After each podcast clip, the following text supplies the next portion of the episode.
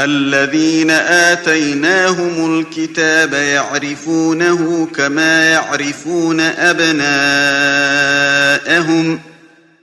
وإن فريقا منهم ليكتمون الحق وهم يعلمون الحق من ربك فلا تكونن من الممترين ولكل وجهة هو موليها فاستبقوا الخيرات.